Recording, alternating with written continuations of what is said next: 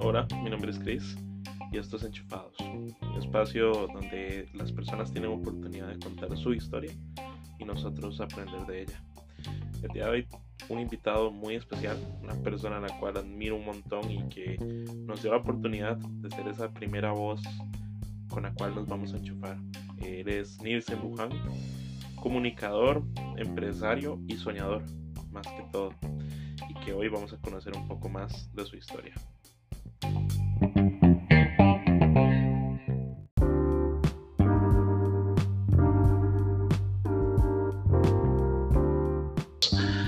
Hoy nos encontramos con una persona de una trayectoria bastante importante, una persona que quizá muchos lo recuerden en su voz, en su rostro, en acompañarnos en muchos espacios constantemente en esos días.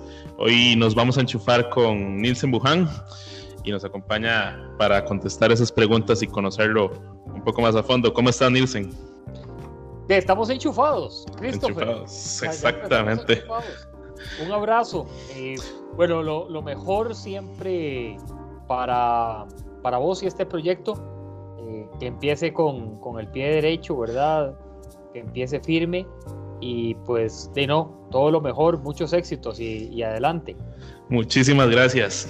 Hoy al, conectarnos con Nielsen, al hacer ese, ese enchufe con Nielsen, quizá nos surgen muchas preguntas de la persona que está detrás del comunicador, detrás del periodista, detrás de eh, esa persona que nosotros vemos en la televisión, escuchamos en la radio o que lo conocemos por su, por su punto profesional, ¿verdad?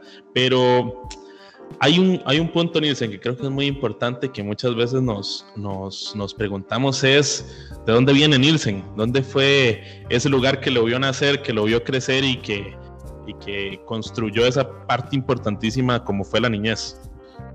San Rafael de Montes de Oca, 6, 800 metros al este del Cristo de Sabanilla, urbanización El Prado.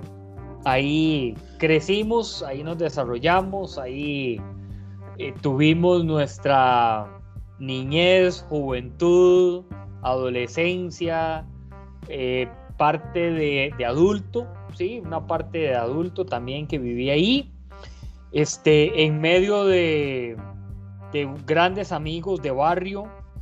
Eh, mis hermanos, Christopher, me lleva el mayor 18 años de diferencia, mi hermana 16 y un tercer hermano 12 años. Así que te puedes dar una idea de que con los que compartí más tiempo fueron con mis vecinos, fueron con mis amigos de barrio, Marco, Sergio, Derrick, eh, Raúl, Víctor, Natalia, Rebeca, Carolina, Mónica eh, y muchos otros, ¿verdad? Este, y con ellos viví mi, niñez, viví mi adolescencia, mi pasaje de, de escuela, colegio, años de universidad, hasta que a la edad de 29 años eh, me caso y salgo ya de, mi casa, ¿verdad?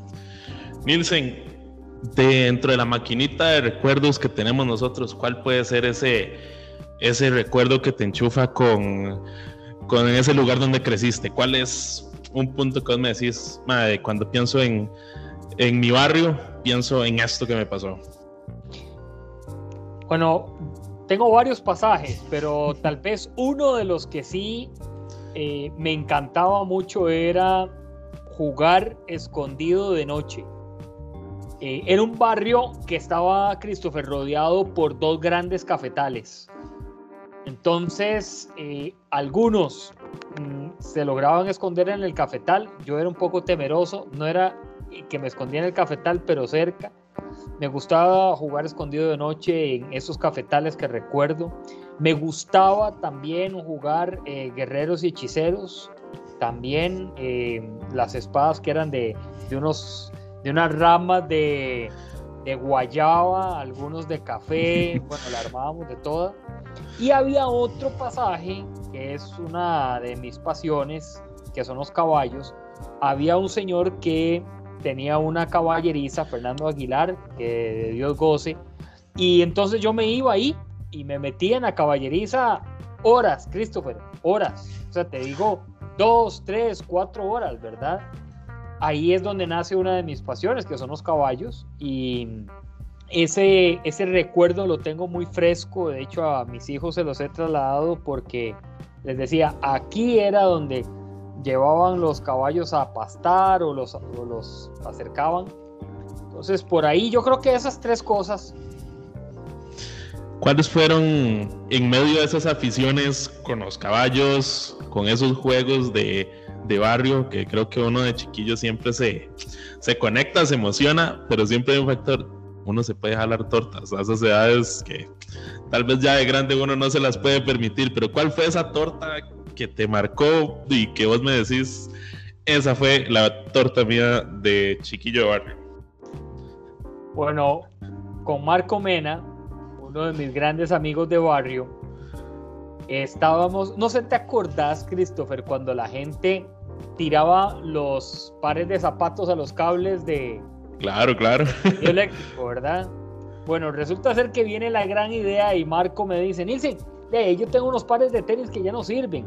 Y los amarramos a un alambre, no a un, digámoslo así, a un mecate, sino a un alambre pelado. O sea, por, por llamarlo así, eh, sin el forro. Cuando lo tiramos, le tocaron los primarios. Y eso fue un chispero, Cristo, pero en todo el barrio se fue la luz, evidentemente, se reventó el transformador, parecía el juego de pólvora de zapote, ¿verdad? abriendo las corridas el 24 de diciembre. Resulta ser que salimos soplados para la casa cada uno cuando en eso al rato nos llaman y eh, una vecina diciéndole a mi mamá que si en la casa nuestra había luz y mi mamá le dice, no, bueno Carmen, lo que pasa es que mi mamá se llama Carmen. Bueno Carmen, lo que pasa es que aquí se fue la luz y creo que todos los aparatos se me quemaron. Y efectivamente, a esta vecina se le quemó el horno microondas, se le quemaron eh, unos tostadores porque los cables daban directamente o tenía una, ahí no sé qué, cometidas o algo a la casa de ella. Digamos, cosillas de esas. Luego hace también, eh, recuerdo un tiempo de elecciones presidenciales, tirábamos eh, las, las bombas con agua adentro a los carros. Y eso era un vacilón porque teníamos una calle principal ahí en, San Rafael y para nosotros era un vacilón. Obviamente para los carros era un vacilón. Hasta que un chofer se lo tiramos a un carro escapotado, le cayó adentro y el chaval lo paró y nos persiguió. Eh, esa fue, fue otra de las, de las cosas así vacilonas. Una vez me, me estrellé este, persiguiendo unos caballos, me fui a un una zanja de cafetal que está tapada en hojas donde la gente y caí ahí. No me quebré, pero sí todo cortado. Llegué, bueno, como un Cristo a la casa de mi mamá después regañándome. Pero por ahí andaba, ¿verdad? Sí te, yo creo que ya te estás haciendo una idea de que yo era bien fogoso. Bien, bien fogoso. ¿Cuál fue, quizá ahora que me mencionas a, tu mamá, doña Carmen, cuál crees que sea esa enseñanza que te marcó más, tanto de, la enseñanza de tus padres en, tus momentos de infancia, adolescencia, porque con esas tortas creo yo que uno se gana unas buenas regañadas, ¿verdad? Entonces, ¿cuáles son esas enseñanzas que más te marcaron, que te pusieron el sello? Sí, Christopher. Bueno, yo vengo de un hogar eh, donde mis padres se divorciaron cuando yo estaba muy joven. El resumen es, yo siempre digo que mi padre siempre estuvo en mi casa, aunque no estuviera físicamente presente, pero estaba muy pendiente de mis, de mis cosas y de mis hermanos también y velaba mucho por el interés de que mi mamá y, y yo en este caso, que fueron los que, los que quedamos más años juntos, estuviéramos bien. De mi madre rescato algunas, algunas cosas. Tiene, la lista es larga, pero te puedo mencionar sacrificio. Mi mamá siempre se sacrificó mucho por, por ir a, conseguir eh, un ingreso económico para nosotros. para comer, para vivir bien, para tener las cosas de, alimento, de vestimenta, ¿verdad? El estudio, este, la pasión por cómo ella hacía las cosas, apasionada por hacer tamales, apasionada por que la comida quedara en su punto, apasionada por las cosas de Dios también. Eh, y mi padre, la, la fijada muy puesta en un norte para lograr objetivos. Mi padre fue diplomático muchos años y estuvo eh, viviendo gran parte de su vida en Argentina. Y cuando él regresa, empezamos a conversar y lo que él me traslada es eh, siempre ser respetuoso, ordenado, disciplinado. Y también me recalcaba mucho que amara a mi mamá, que la respetara, que, que la quisiera mucho. Y la unión familiar entre los dos nos inculcaron mucho la unión familiar, eh, sea donde uno esté, buscar siempre relación con los hermanos y estar en contacto con ellos. Así que fueron valores hoy que los, los pongo en práctica y también se los he venido trasladando a mis hijos porque me, me ha marcado todavía ahora aquí conversando se le viene a uno bueno, mi papá sabía lo, fogoso, entonces de cuando llegaba a la casa, a veces mi mamá le decía que yo había hecho alguna torta o que me había jalado algo. Y, bueno, era, era un jalón de orejas, pero para aprender, ¿verdad? Era un jalón de orejas donde se me enseñaba, donde yo tenía que hacer corrección, pero tenía que aprender lo que me había pasado. En el estudio, por ejemplo, Christopher, yo, yo, vamos a ver, yo fui un estudiante promedio. Ni resalté y, ni fue así cuadro de honor en, muy pocas veces, ¿verdad? Muy pocas veces, pero eh, ellos sí lo que resaltaban era eso, ¿verdad? De que, que estudiara, que estuviera ahí y que me esforzara. Que ellos querían ver un, un esfuerzo. Así que esos elementos cuando vieras que eh, hoy que, tengo a mi madre en vida todavía, gracias a Dios, y yo la veo y, y se me vienen a la mente cosas que ella hizo que yo digo, wow, qué carga, ¿verdad? Porque en aquellos años quizá, quizá hoy muchos dijeran, no hombre, no hay tiempo para eso. Y ella sí, sacaba su tiempito para eso. Nielsen, esa, creo yo que esa parte de los padres le va construyendo a uno es como ese rompecabezas que va pegando sus piecitas y la persona que es uno hoy es gracias a, esos jalones de oreja, esas conversaciones, esos desayunos compartidos, esas cenas y que quizá en algún momento pues uno no llega a comprender, ¿verdad? Aquí, me surge una inquietud. El, el Nielsen Buján estudiante en el momento que, cursa sus, estudios en el cole y demás, llega un momento en el que muchos jóvenes tienen que sentarse a pensar qué va a pasar de mí después del cole. ¿Qué lleva a Nielsen a tomar ese rumbo con la responsabilidad que tenía en ese momento, con su situación y demás, a elegir la carrera que elige y a tomar el rumbo que, que toma, que es creo yo que determinante a partir de ese momento.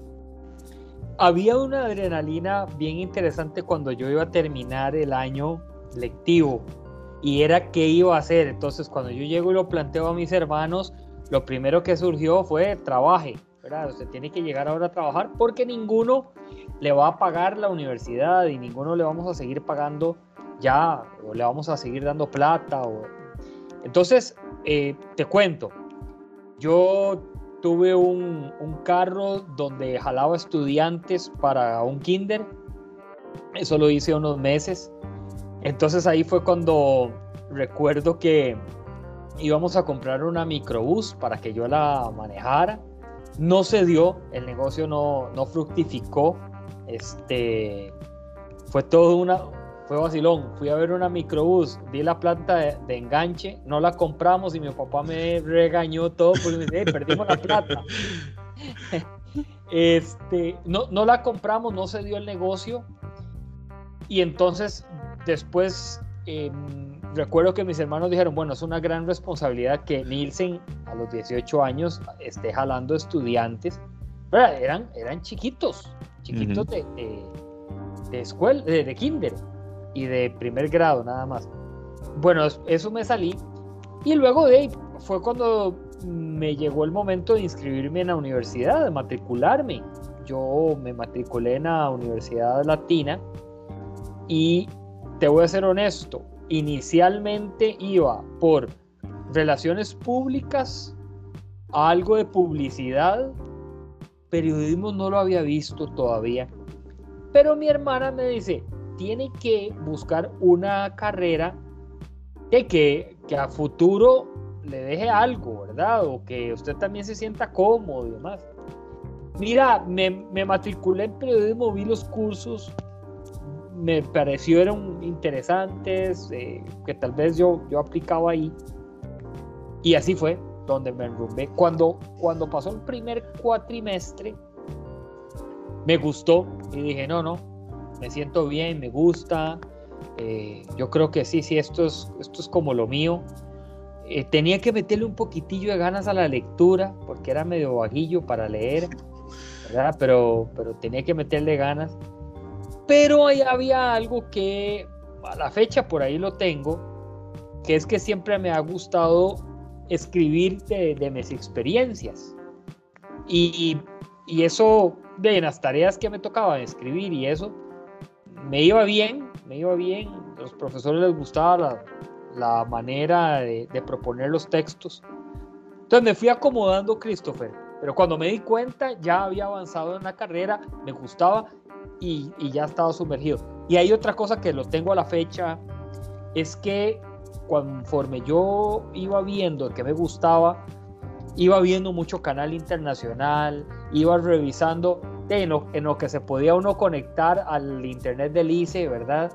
Este, mientras que la mamá no le levantara el teléfono a uno, todo estaba bien, porque le cortaba a uno la señal.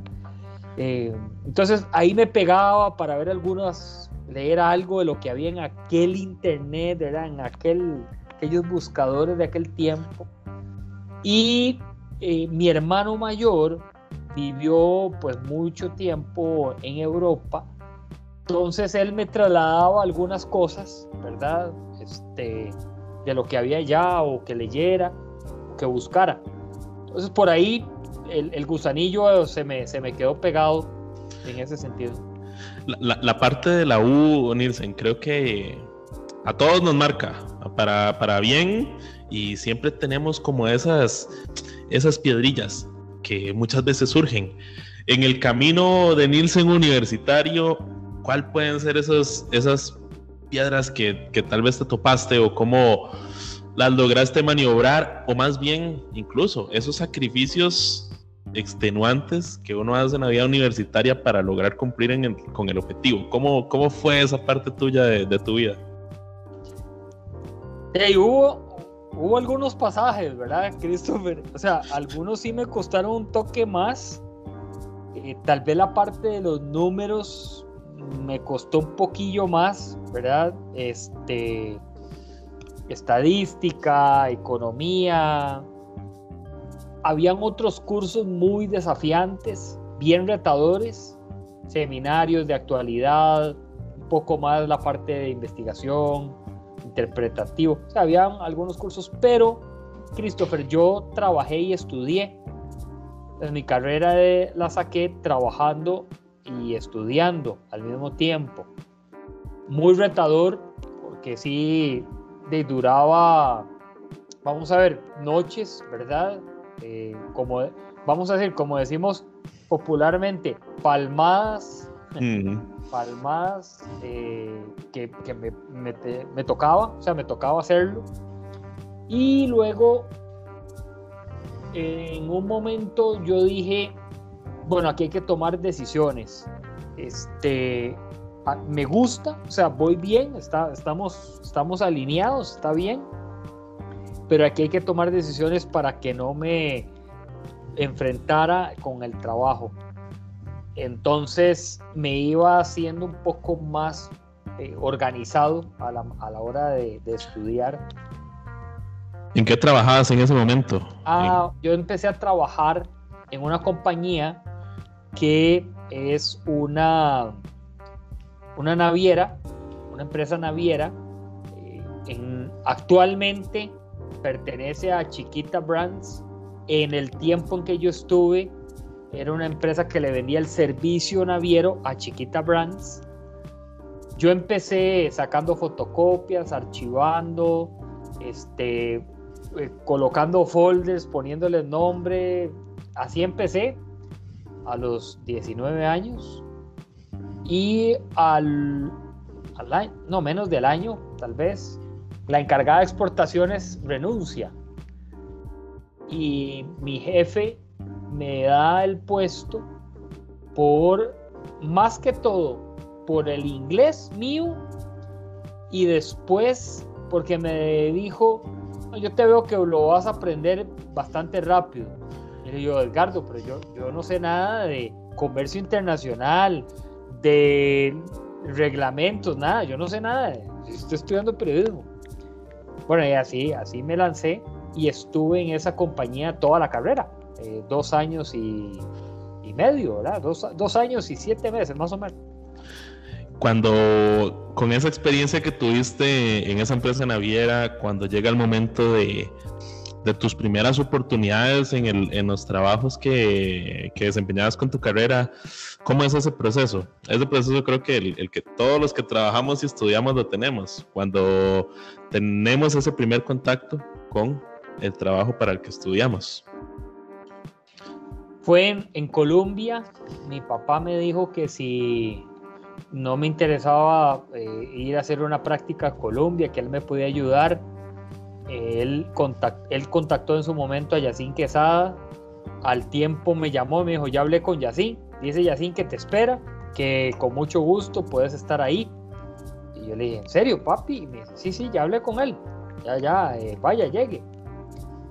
Bueno, ahí fui a Colombia y y así me recibió y ya me explicó y me dijo un poco lo que había que hacer. Había adrenalina alta, Christopher. Y también yo dije, bueno, vamos a ver cómo es esto, ¿verdad? Eh, te voy a ser honesto, yo había renunciado a la naviera. Y entonces le estaba dedicando el tiempo a trabajar en Colombia, con cero pago.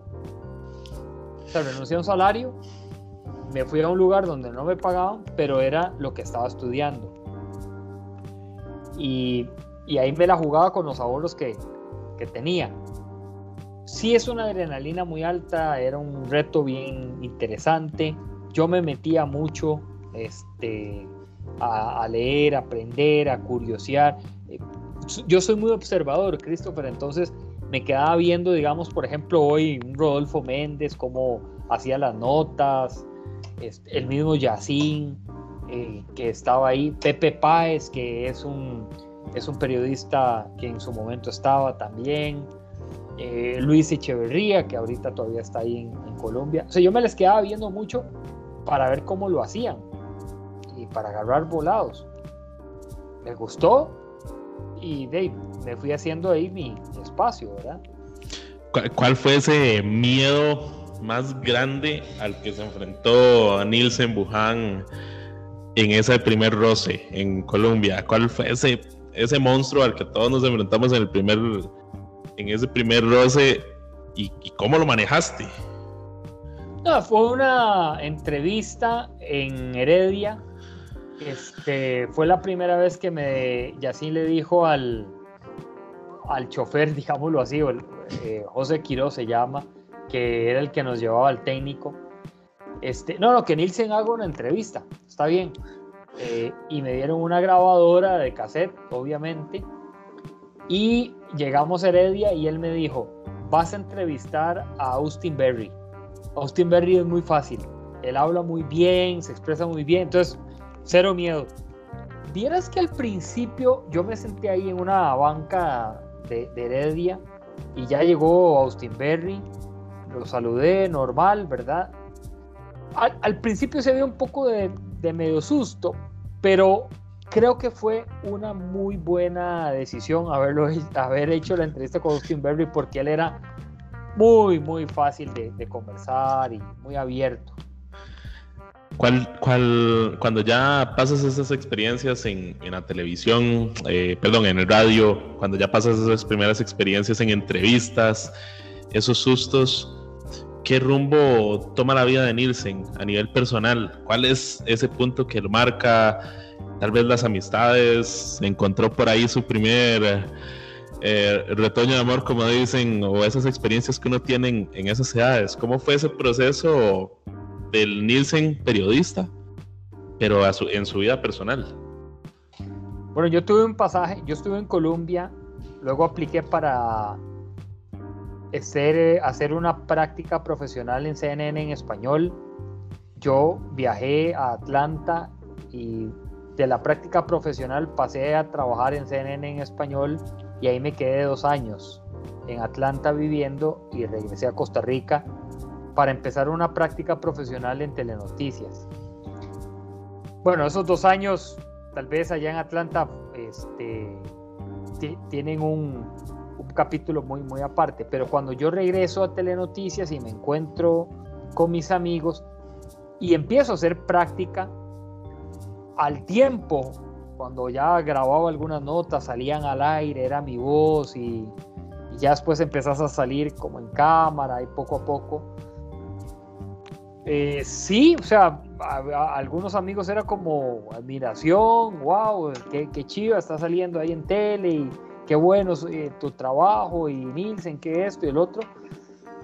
Y vamos a ver, Christopher, es que tal vez uno se pueda aislar un poco de algunas cosas, ¿verdad? Ya yo no le podía dedicar el tiempo que yo quería a mis amigos este, porque tenía que ir a trabajar entonces a veces me decía, mira, llegate a tal lado para esto y esto. Eh, o alguna fiesta que te... Y no podía por el horario en el canal. O mira, vamos a hacer tal paseo. Yo tampoco podía porque tenía una guardia, tenía que cumplir horarios. ¿verdad? Sí me empiezo a, a ver que mi vida este, social cambia mucho, cambia mucho. Eh, o sea, mis, mis amistades, digámoslo así, yo las empecé ahí a, ir dejando de lado y le daba la bienvenida a amistades del canal. Eh, llámese camarógrafo, asistente, el mismos periodistas. Eh, yo, Christopher, llegaba al canal a veces a las 7 de la noche, eh, perdón, de la mañana y salía a las 8, 9 de la noche, ¿verdad? O sea, a mí el tiempo no me importaba, eso te lo quiero decir. O sea, ¿para qué llegar eh, yo quería sacarle el mayor jugo, entonces no tenía ningún compromiso en, en su momento. Eh, y sí, sí, uno se aísla mucho, uno se aísla de muchas cosas, de muchas realidades. Yo estaba de ahí, de absorbido, digámoslo así. ¿Cambiarías algo de ese momento? ¿Cambiarías lo que pasó o la manera en que lo manejaste hoy después de tanto tiempo? No, y te voy a decir eh, por qué el no así contundente. Porque en el momento que yo sentí que ya era la hora de cambiar, ahí actué. Y fueron, y fue, fue eh, por tres razones principales. Bueno, mi esposa comunicadora también, entendía muy bien los roles míos de horario. En su momento no teníamos eh, hijos. Cuando nace mi hija mayor, Cristín, y cuando a los año y medio más o menos, año pasadita, ella da sus primeros pasos, mi esposa me llama, que estaba en un centro comercial y que mi hija ya empezó a caminar y demás, y ahí yo dije, Christopher, Mae, me estoy perdiendo este momento, no puede ser. Este momento es único. Yo me estoy perdiendo el momento en que mi hija está caminando. No, aquí hay que cambiar algo. Ese fue razón uno. Razón dos, la salud. Empecé a aumentar de peso, empecé a tener algunos síntomas de comportamiento de salud que antes no tenía y no me estaban gustando, no me sentía cómodo. Mi alimentación no era sana, cero sana, con esos horarios yo, o sea, no tenía alimentación sana. Y el estrés, Christopher, estaba pero al cubo, o sea, era una tensión pero fuerte. Y el tercer elemento es que yo dije, aquí hay un, aquí creo que es el, el lapso o esta ventana se me abre para cambiar, para mm. cambiar, para hacer un refrescamiento de Nielsen Wuhan. Entonces es cuando yo empiezo a ya pues a mirar el tema de salir de, de telenoticias para emprender y empezar a hacer otras cosas, aparte de mejorar mi, estilo de vida. Nielsen, creo que yo, para las personas que hemos tenido ese, ese chance de conversar con él, de arrancar algunos proyectos, sabemos que Nielsen es, como dice un más soñador, que le pone y que, y que trabaja para eso. Dentro de esos sueños, Nielsen, que uno se imagina que puedas tener, ¿cuál es el que vos consideras? Este ha sido mi mayor sueño y he estado cerca de cumplirlo, lo cumplí o cómo has manejado ese tema. Vos sabes que el otro día hablaba con Wendy Cruz, gran amiga y, la, cual la estimo mucho, la quiero mucho.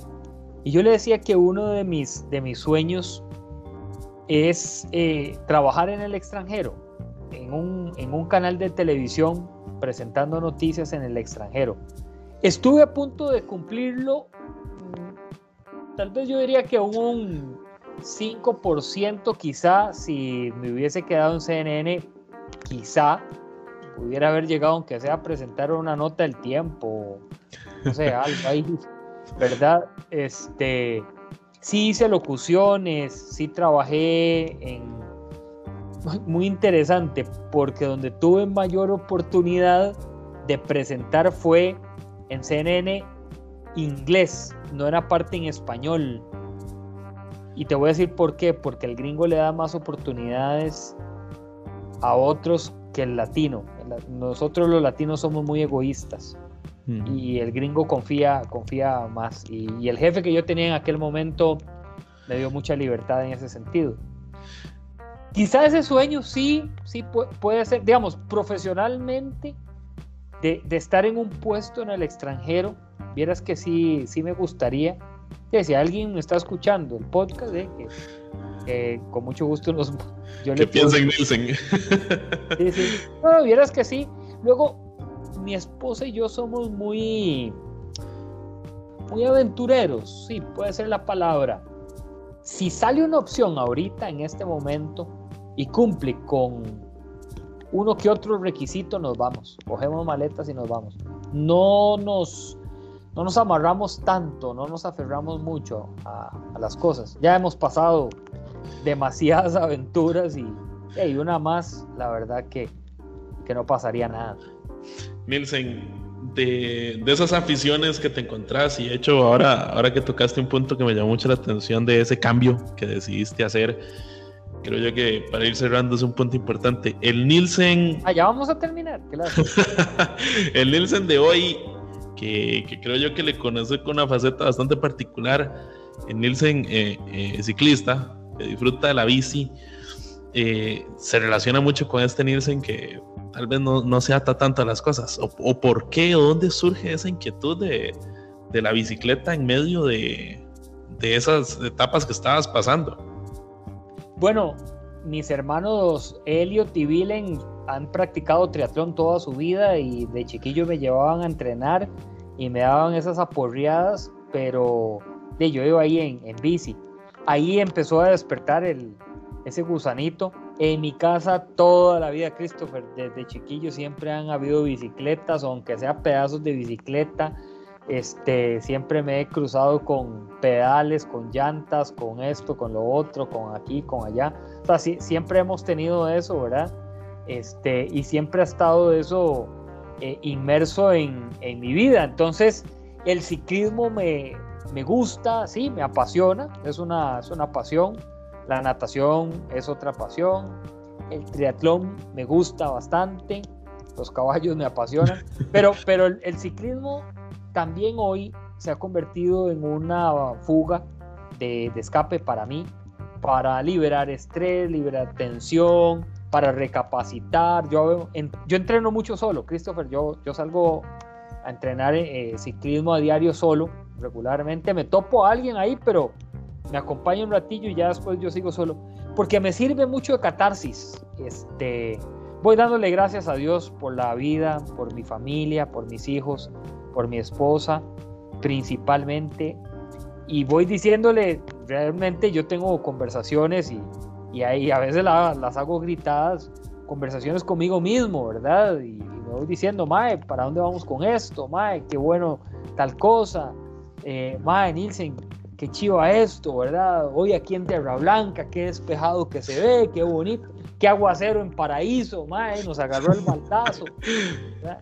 Pero eso me, ha ayudado mucho. Eh, y también te voy a ser honesto, gracias a Dios tengo una familia que lo comprende, entonces tengo ese espacio para hacerlo, ¿verdad?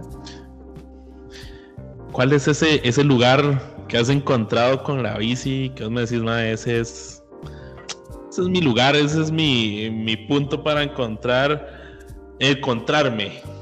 ¿Cuál es ese, spot que encontraste vos ya con la bici? Que creo que todos los que hemos andado en bici tenemos ese lugarcillo ahí especial. Mira, hay un lugar por la escuela Juan 23, aquí el dulce nombre de, Cartago, este, que es pasando de la escuela Juan 23, eh, esa calle, uno la, la continúa, cae a eh, la Angelina o la, carretera que va hacia Llano Grande. Hay un, hay un lapso, serán, Christopher, unos dos kilómetros, donde es como un, como un camino donde te vas a encontrar con alguien que te va a dar un consejo. Y he parado varias veces. Y me he detenido, he visto las montañas, hay vacas, hay una lechería ahí, por cierto. Eh, a veces hay un poco de neblina, es eh, clima fresco. Y yo digo, wow, gracias a Dios que he podido llegar aquí, ¿verdad? Eh, ¿Qué me importa si no hay plata? ¿Qué me importa si hay esto, lo otro? Pero tuve la oportunidad de estar aquí, estoy con salud, mi familia está bien, está con salud y sigo para adelante. Vieras que sí, ese pedacito ahí me, inyecta bastante bien, me, me gusta, eh, hay un pedacito también entre Cot y Tierra Blanca. Es otro, es otro pedazo que me gusta. Me gusta ver al, agricultor, donde yo lo veo poniéndole en la mañana, eh, sea cual sea. Yo digo, qué increíble, y tanta gente que se queja, ¿verdad? Y este chaval o estos chiquitos aquí, o estos muchachos con cachetes rosados y ahí están poniéndole, ¿verdad? y uno, y uno quejándose, y uno quejándose de muchas cosas. Nielsen, eso que vos me decís de, de, esa admiración que te despierta la gente, de ese rato que tenés vos para conversar con, con, vos mismo, porque creo que muchas veces en la vida nos privamos de, de, ese espacio. Uno tiene que conversar con uno mismo para conocerse, para saber para dónde va, para dónde agarro, qué hago. Pero, ¿cuál es ese consejo que Nielsen se ha dado al espejo y puede decirse que le, dio un cambio significativo o que le da un cambio constantemente a su vida cuando ya Nielsen siente que está llegando a un, a un punto que ya se conoce como su, su punto preocupante, pues. Yo me, me veía el espejo y decía, madre Nielsen, manda la parada que, a que usted no, no sea feliz, ¿verdad? Este, no, no te estoy viendo feliz, no te estoy viendo sonriente, no te estoy viendo alegre. Ma, y vea todo lo que usted tiene alrededor y dele gracias a Dios y dése una oportunidad para sonreír y para compartir eso. Y a partir de ahí, este, cada mañana que tengo la oportunidad de, andar en bici, y el otro día que salí con en bicicleta con Daniel Bonilla, el, ciclista profesional, es gran amigo. Después me encuentro a un amigo de él y me dice, es que dice Daniel que andar en, bicicleta, en bicicleta con usted es un vacilón. y yo le dije, ¿por qué? Me dice, porque usted pasa ahí vacilando y diciendo cosas. Y... Bueno, porque eh, eh, noté algo. El estrés a mí no me podía matar. Christopher. Yo viví casi ocho, vamos a ver, prácticamente unos seis años bajo un estrés, una tensión muy fuerte en el canal porque tenía un cargo de jefatura y tenías, tenés a cargo muchas cosas. Y era, era muy tenso, te voy a ser honesto. Mi carácter a veces era un poco grosero, este, a veces yo sonreía, pero no, eh, internamente no, no estaba feliz. Ahora sí, ahora yo agarro la bici, el otro día me dice un amigo, más usted entrena como millonario. Y yo sí, millonario de felicidad, no de plata. Este, porque yo me voy a entrenar a las 8 de la mañana y cuestiones de esas, ¿verdad? Pero ahora sí, o sea, ahora, este, de, yo a veces, vos me escribís a veces en WhatsApp y yo te voy respondiendo a las 11 de la mañana. o me mando la foto de la maniela. O le mando la foto, ¿verdad?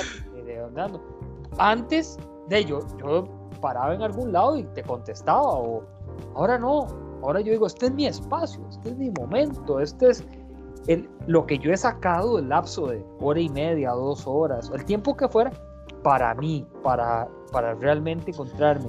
Yo me voy terapiando mucho, Christopher. Vieras que constantemente yo me, yo me terapeo mucho. Este, si voy subiendo Chomogo, a veces, a veces hago ahí unos ejercicios, eh, unos trabajos en Ochomogo. Y, y yo digo, madre, manda la parada, vamos poniéndole aquí. Madre, la pasada hicimos tal tiempo, ahora tal. Yo me voy terapiando, ahí voy, ¿verdad? Me gusta eso, me, gusta. Hay un muchacho, hay un muchacho que es muy amigo mío y el otro día me gustó porque, no, me gustó pero me llamó la atención, me dice, Mae, Tienes que andar con vos al lado en bicicleta es muy diferente a andar con otra gente. Mae, yo la paso también, es más, ya llevamos dos horas y ni siquiera me he dado cuenta. Hey, eh, así soy, ¿verdad? Así me gusta, ¿verdad? Que la gente también me, me vea. Nielsen, e, e, es bueno, claramente, creo que yo que cualquier persona que ha hablado con vos siente eso, que es esa vibra, esa energía que dan a uno ganas de sentarse y nos ha pasado a veces en reuniones, que nos sentamos a hablar de lo que tenemos que hablar y luego nos sale una conversación y, y la vacilamos y, y, se goza. Como eh, creo que te lo he escuchado decir en, en, en Pulso Empresarial, que cuando uno habla con alguien que de verdad pues le transmite una esa vibra, el tiempo le pasa y el tiempo le vuela y, suele suceder un montón. ¿Cuál es, como que vos me digas, más esta actividad, aparte de la bici, es la que a mí me llena? ¿eh? ¿Cuál tu comida favorita o eso que a vos te, te enchufa con, con Nielsen más allá de la bici? Bueno, ahí em, tengo unos tengo unos amigos ya son señores de los cuales tenemos un, un, vino al mes, así le decimos. Nos, nos, nos vamos a cenar, o nos, pero la idea es tomarnos una copa de vino o dos copas de vino en, en algún lado y, y, conversar de la vida y conversar de, de cuestiones. Eso me enchufa mucho. Me, es un 220 de carga de energía, me hace recapacitar con uno de ellos principalmente, eh, Roger Brenes, Roger Brenes, Cartago, por cierto, él, fue directivo de, Cartago, lo quiero mucho y con él me enchufo, pero un montón. Este, y me, después cuando regreso a casa voy muy enchufado de, positivismo. Y luego, este, estar, estar en casa, eso me enchufa bastante con mis hijos, verlos jugar y carritos y muñecas y esto y el otro. Y luego con, mi esposa conversar de proyectos, de, de qué viene, de qué le hacemos, de cómo enfrentar eso. Y hay un momento que lo he tomado en, en la oficina o en el carro y es escuchar eh, mensajes de Dios. Y a veces escucho algunas, eh, algunas personas que me gustan, que, que hacen prédicas, música, este, ¿verdad? Que, de pronto sí, sí, sí me siento, me siento enchufado. Igualmente, a veces el silencio y la soledad me gusta. O sea, a veces estoy en oficina, apago todo y nada más ahí me quedo eh, viendo el monitor o la lámpara o algo y, me, me, enchufa, ¿verdad? Eso también me ha pasado. Creo yo que Nielsen en este, en este rato que hemos hablado ha aprendido tanto y, me, siento muy bien porque es un poco el sentido de, enchufados, que la gente bueno. aprenda de, las vivencias de los otros. Nielsen, creo yo, hay, hay un, punto que creo yo que uno tiene que aprovechar de las experiencias de todo el mundo y al menos a mí me ha servido un montón eh, a mis 21 años de saber que tengo que escuchar a las demás personas y jalar y aprender es porque las otras personas han pasado y van a pasar cosas que uno todavía no. Y que uno pueda aprender todas esas experiencias, todos esos tropezones, esas piedras, esos buenos momentos, esos consejos para conectarse con uno mismo. ¿Cuál sería, Nielsen, tu consejo para las personas que van a escuchar e-, este podcast y que probablemente pues necesiten ese, esa palabra, ese consejo de Nielsen Buján?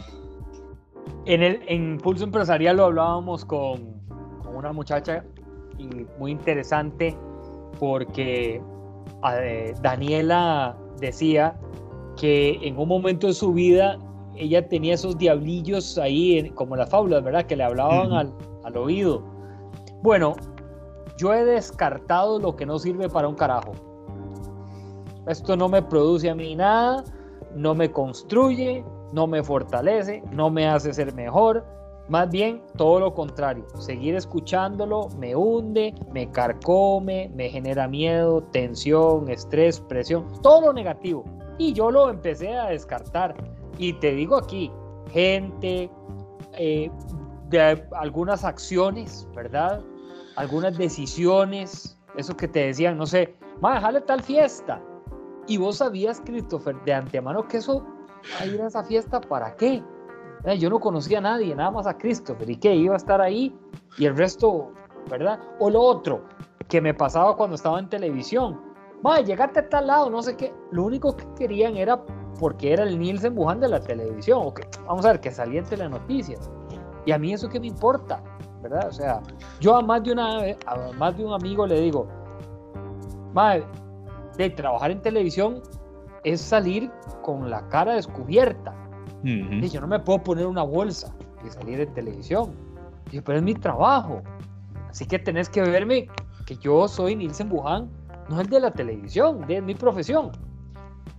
Y después tenés que darle la bienvenida a las cosas que te hacen crecer, que generan buenas ideas, que vienen de fuentes confiables, Christopher. Eso es muy importante cuando uno siente la, la, vibra de una persona que te quiere dar un consejo real y que te dice, Christopher, alto ahí, mucha tensión, esto tal vez no puede salir ahorita, y depende de esa fuente, vos decís, tiene razón, voy a frenar, voy a hacer un alto. Pero si la fuente no es confiable, uno lo que dice es, ah, madre, sí, sí, sí, ahí está con esa historia a otro lado. Y, y uno eh, se manda y al final sí, el resultado no era negativo. Eso, eso yo lo, lo, empecé a hacer mucho, fui, soy muy selecto, te soy honesto, yo soy muy selecto.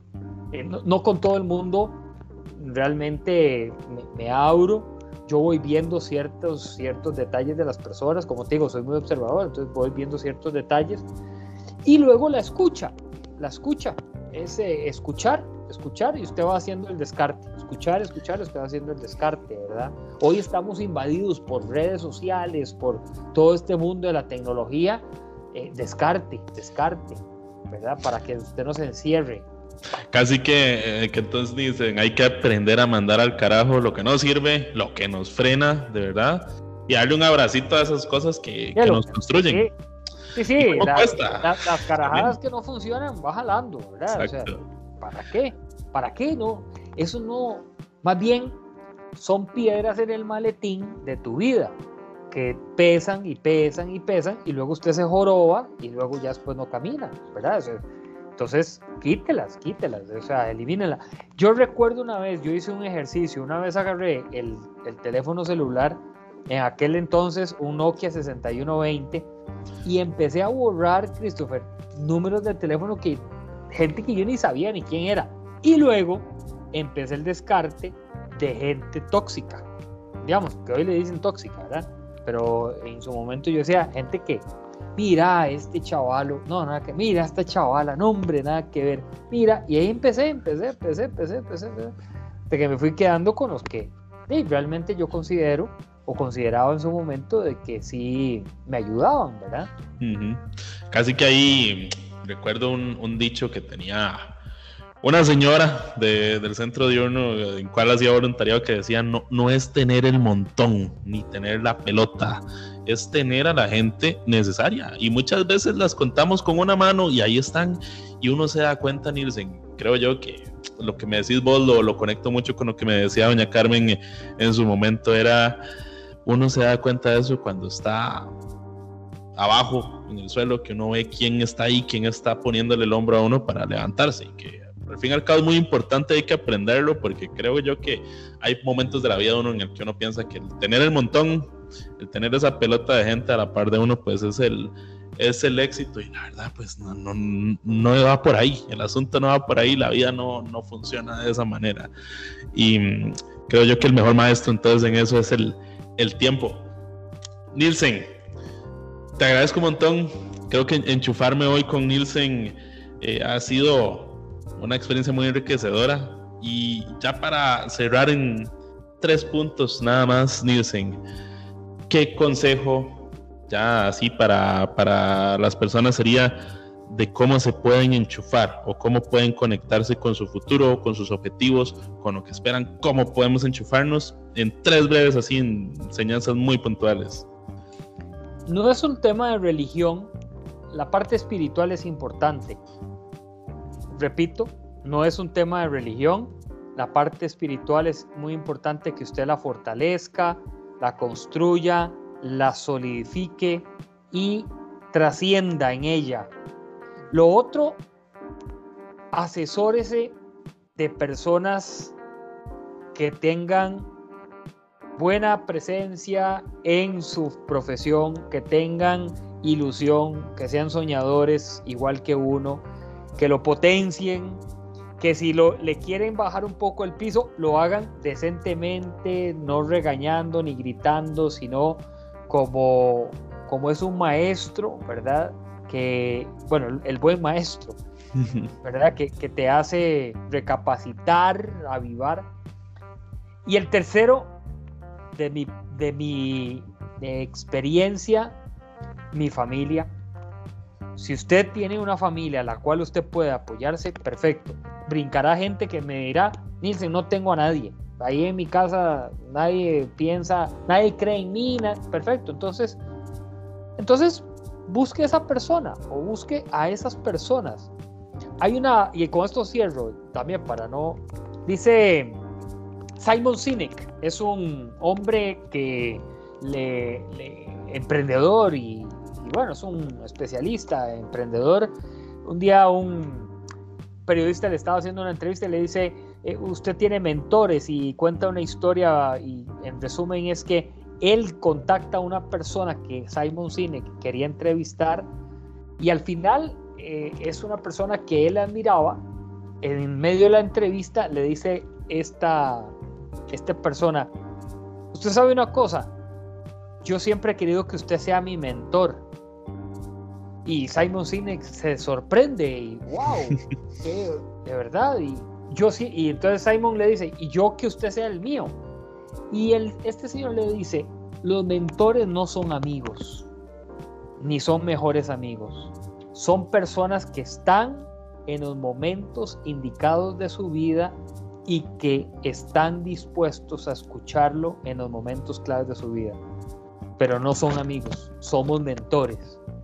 Igual, busquemos esos mentores. Yo tengo, gracias a Dios, yo mencioné hoy a uno y así tengo unos dos, tres más que no son mis mejores amigos, pero son mentores. En momentos indicados en mi vida los he llamado y les he dicho, un almuerzo, ahí estoy, un café, ahí aparezco.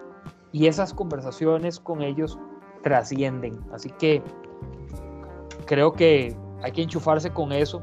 Enchufémonos con nosotros mismos, veámonos a nuestro, al espejo y, digamos quién, quién es Christopher, qué busca Christopher, ¿verdad? Que ¿A dónde va? Este, yo también, yo a veces me veo al espejo y, ¿qué? ¿Hoy qué? ¿Para dónde vamos? ¿A dónde va este proyecto? ¿Dónde va? ¿Qué está este haciendo? ¿Qué estoy haciendo? y así, y así podemos crecer. Hoy nos enchufamos con Nielsen Bujan Bosa, un soñador, emprendedor. Creo yo que hoy le puedo sumar una, una cualidad más a Nielsen que conozco, un valiente, definitivamente. Gracias por permitirme enchufarme con vos, Nielsen, y gracias a todos los que nos escuchan. Hoy conocimos esa parte de Nielsen que probablemente no conocíamos y que podamos eh, seguirnos conectando con él cada vez que demos clic a ese botón de reproducir. Gracias a todos, gracias Nielsen y les deseo una feliz vida. Nos vemos. Pura vida.